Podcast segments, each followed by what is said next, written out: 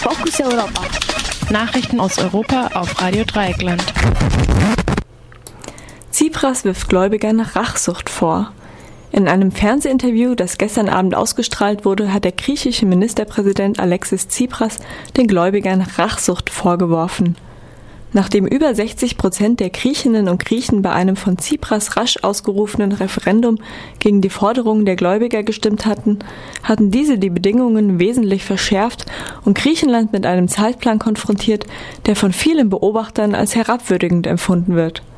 So soll das griechische Parlament als Vorbedingung für die Aufnahme von Verhandlungen bereits am heutigen Mittwoch eine Reihe von Gesetzen beschließen. Es wird eine Abstimmung kurz vor Mitternacht erwartet. Gefordert wird die Abschaffung von Frührenten, eine Anhebung der Steuern für Freiberufler und die Besitzer von Luxuswagen und Luxusvillen. Außerdem gehört zu dem Paket eine Anhebung der Mehrwertsteuer. Die ist allerdings nur der Anfang der geforderten Maßnahmen.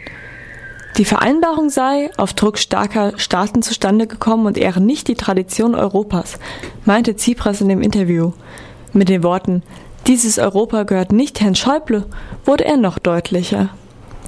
Trotzdem stellte sich Tsipras hinter die Vereinbarung, weil sie einen Grexit ausschließe. Außerdem werde er noch in diesem Jahr in Verhandlungen über die Umstrukturierung der Schulden und der 35 Milliarden Euro Investitionsprogramm eintreten.